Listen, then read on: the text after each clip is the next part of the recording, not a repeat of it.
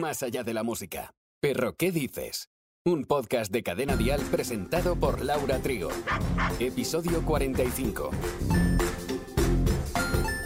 Cuando llega un perrete a nuestro hogar, nos da por navegar en Internet, hablar con los vecinos, familiares, amigos. Por nuestro bien y el del perro, nos quieren ayudar y aconsejar sobre sus cuidados. Pero cuidado, hay que estar muy bien informado y corroborar que la información que tenemos es válida, ya que existen muchos falsos mitos que se han hecho famosos y que se extienden como verdades.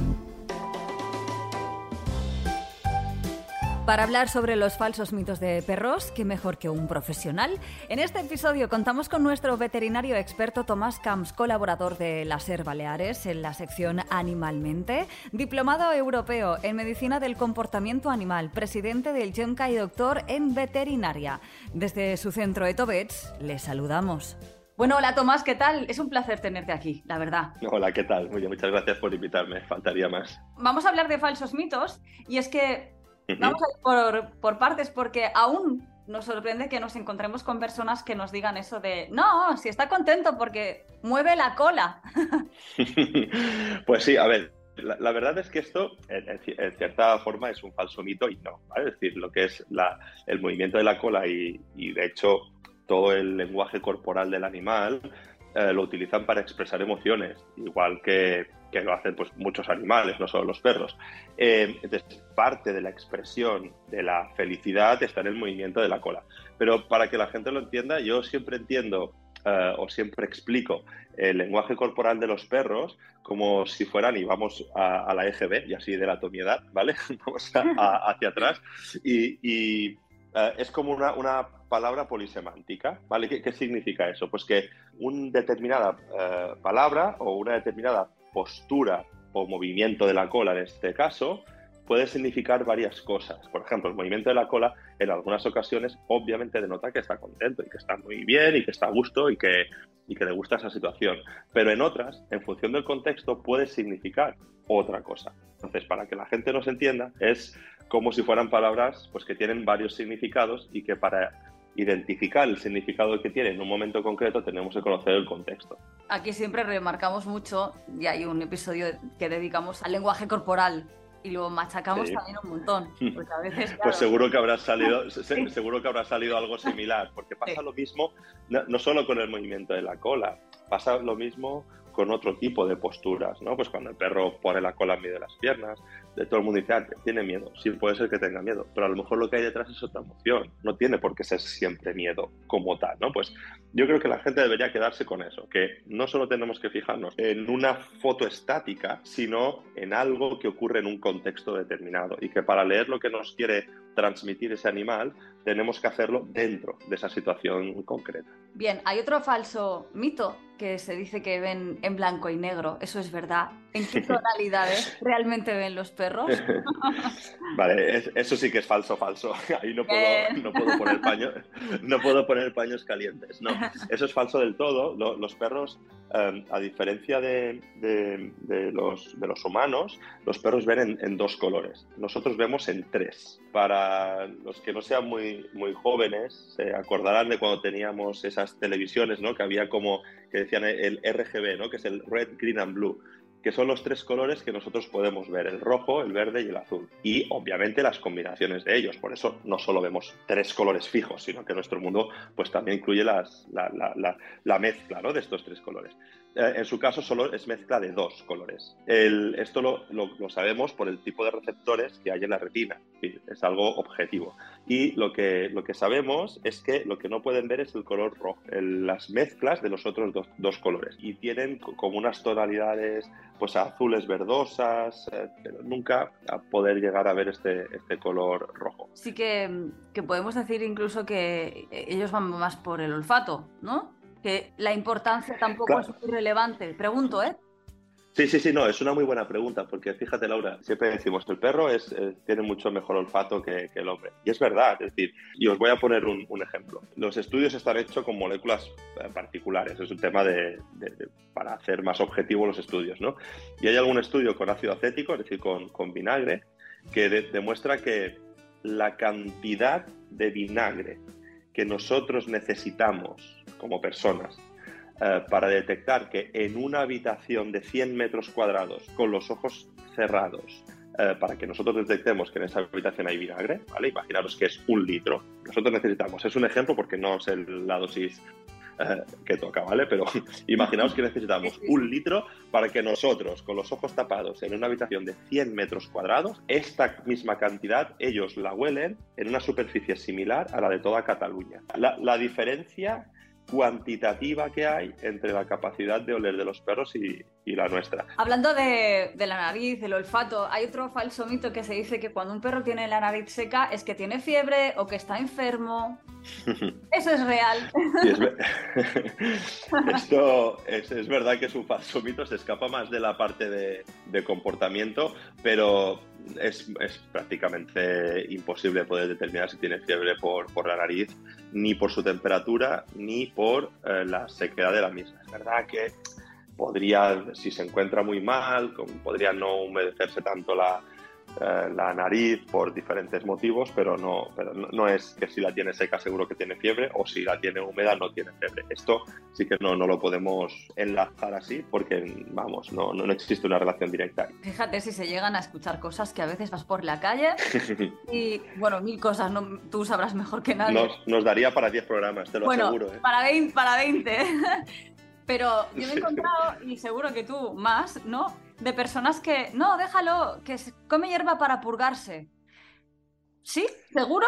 No, no, no es así. De hecho, em, es algo que se dice con mucha frecuencia y podría tener eh, cierta creencia popular basada en algo, pero en resumen es que si come hierba es que está, tiene algún tipo de, molestia gastrointestinal y hay que ir a, mirarlo, especialmente si lo hace con, con frecuencia, ¿vale? No es algo eh, que deberían hacer normalmente. A mí hay un tema especialmente que me asombró, pero algo bárbaro, cuando vi que los perros, tú te vas a reír. A ver, eh, sorpréndeme. es, alucinante porque decían que comían pared porque les faltaba calcio.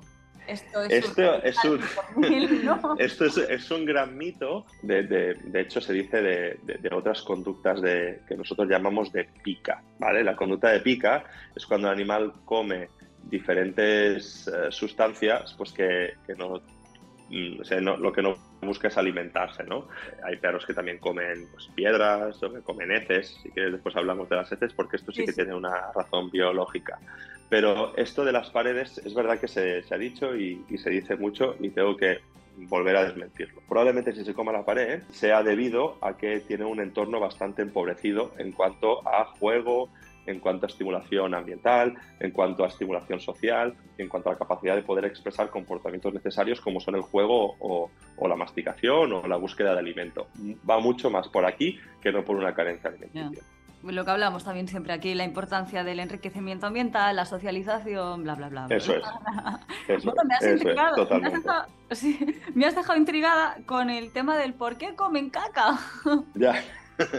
bueno, esto que, no es un falso mito, porque es una realidad que les encantan las heces. Y de hecho hay estudios que, que miran qué tipo de heces les gusta más. Eh, y parece ser que una de las número uno son las de, las de humana.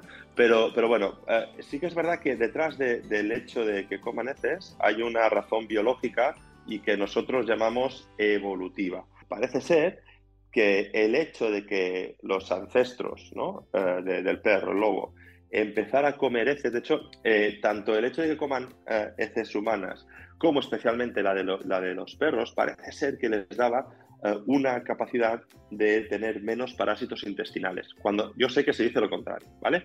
Pero ¿por qué es esto? Por, varios motivos. Eh, en la primera, porque de alguna manera el hecho de, ingerir estos huevos de, de, otros parásitos que pueden estar incluidos en las heces, hacían como una especie de autovacuna ¿no? de, los animales. Y después les protegían de que esos parásitos que pudieran tener realmente desarrollaran enfermedad que clínicamente le diera un problema muy serio al perro. ¿sí? entonces, es un comportamiento que está muy instaurado en, la biología del perro, para, decirlo de alguna manera, y es difícil de cambiar cuando, cuando aparece. No es la razón más común, probablemente de nuevo la, la razón más común sea el hecho de tener un entorno muy empobrecido y que, pues como estoy encerrado en una terraza y no tengo nada con que jugar, no tengo juguetes eh, buenos, no tengo un contacto social con, con, la familia pues lo suficientemente prolongado el tiempo intenso, pues lo que hago es jugar con las heces y dentro de este juego pues puede estar la ingesta de las mismas, ¿no? ¿Nos puede resumir ese pedazo falso mito de que debe de existir un líder? Es muy fácil de resumir, es falso. Vale, eso, es, así de fácil de resumir. Sí, es absolutamente falso. A ver, esto es una... Eh, viene de dos, dos situaciones, ¿vale? Es decir, el, el perro eh, se mostraba agresivo y entonces alguien empezó a decir, ¿y, si, ¿y si para que no sea agresivo lo intentamos someter? ¿no? en lo que se basa esta teoría es una teoría muy antigua, especialmente cuando eh, hablamos de, lobos. Seguro que habéis escuchado alguna vez eh, esto de que eh, los lobos tienen un líder de la manada, un macho alfa y una hembra alfa. Esto estoy seguro que lo habéis escuchado. Madre mía. Vale, ¿qué sucede? Sí, lo, primero y más importante. La persona que, describió este macho alfa y hembra alfa en lobos dijo que se equivocó, ¿vale? La persona que la desarrolló, que es David Mitch y su grupo de investigación, lo hizo utilizando mezcla de familias de lobo en un entorno artificial. Y entonces, después lo que fue es que hubo una, como, como intentar implantar esta teoría a, lo que hace el lobo en la naturaleza, y no es así porque el lobo en naturaleza dentro de una familia se comporta tremendamente diferente. ¿Qué pasa? Que es verdad que cuando mezclas tres, cuatro familias de lobos o tres, cuatro miembros diferentes de familias de lobos dentro de una presión eh, ambiental muy fuerte porque están en un entorno eh, yo qué sé, pues en un zoológico, por ejemplo, pues en esas circunstancias sí que se comportan de esa manera como todos tenemos en la cabeza, ¿no? Pues que luchan por la comida. ¿Qué pasa en libertad? Pues lo que sabemos en libertad hoy en día, y David Smith es la misma persona que se desmintió, o sea, él mismo lleva más de tres décadas intentando desmentir esta teoría, lo que sabemos es que los lobos más o menos se, comportan como una familia, donde hay un padre y una madre, que es lo que nosotros hemos identificado clásicamente como el lobo alfa y, la, loba alfa, donde tienen sus cachorros. ¿Quién naturalmente toma las decisiones en una familia donde hay dos adultos y cachorros de uno o dos años anteriores? Pues los padres, los padres.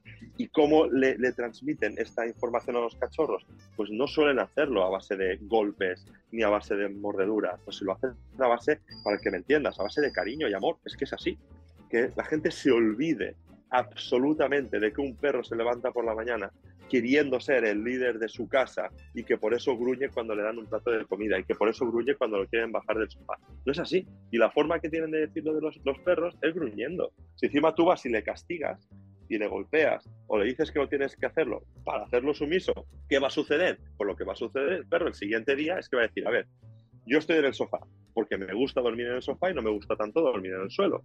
Pues cuando venga eh, la persona que ayer eh, se acercó a mí, lo que voy a hacer es morderle directamente. Porque yo ayer le avisé y le dije que no me gustaba esa situación, que no quería bajar y le gruñí. Y cuando le gruñí me, golpeó. Pues entonces lo que voy a hacer es, voy a saltarme este paso. ¿Para qué tengo que gruñir? Pues lo que voy a hacer es decirle más fuerte, ¿no? Que, que no quiero que me baje del sofá. Y se salta el paso del gruñido, ¿no? Entonces, en general, repito, no tiene ningún sentido porque los perros no, intentan ser dominantes con nosotros. Esto está descartado tanto en perros como en lobos, como eh, pues, si utilizamos la agresividad, lo único que vamos a conseguir es que sea una bomba de perro. Y última cosa que quería decir es que muchas veces estas técnicas, a ojos de la gente que lo está mirando en televisión, cree que son eficaces porque el perro entra en un estado que se llama de indefensión aprendida.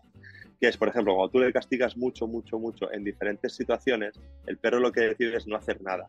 Y lo que interpreta la gente es que ha mejorado, pero no es que haya mejorado, es que está en indefensión aprendida, que es una situación emocional lamentable para el bienestar del perro. Realmente a veces a mí me sigue sorprendiendo la poca falta de conocimiento a la hora de tener un perro y, así no vamos bien. Bueno, algunos mitos incluso pueden resultar ser graciosos, pero como decimos siempre en Perro que dices, ante cualquier duda, un extraño comportamiento, un problema de salud, antes de informarnos de si es real o no, vamos a acudir a un veterinario experto como Tomás. Oye, muchísimas gracias. Te esperamos pronto. Ha sido un placer. He aprendido un montón. De verdad, muchísimas gracias. Gracias a vosotros. Adiós. No solo de peludos vive el reino animal. Un estudio publicado en la revista Science descubrió que estar en presencia de pájaros hace que las personas se sientan más positivas. Durante dos semanas, los participantes utilizaron una aplicación de móvil y se les pidió que rellenaran un cuestionario tres veces al día. Se les hicieron preguntas sobre el entorno que les rodeaba y su estado mental. Estos datos fueron sorprendentes, sabiendo que pasar tiempo al aire libre afecta a nuestro bienestar y sobre qué partes de la naturaleza pueden ser más terapéuticos que otros. Y la semana que viene, en Perro, ¿qué dices? En alguna ocasión puede que pasemos por alto algunas zonas de nuestros amigos los perretes, así que en el próximo episodio vamos a hablar sobre la salud dental y cómo mantener una buena higiene. Gracias por elegirnos. Perro, ¿qué dices? Con Laura Trigo. Suscríbete a nuestro podcast y descubre más programas y contenido exclusivo accediendo a Dial Podcast en cadenadial.com, en la aplicación de Cadena Dial y en todas las plataformas de escucha de podcast. Cadena Dial.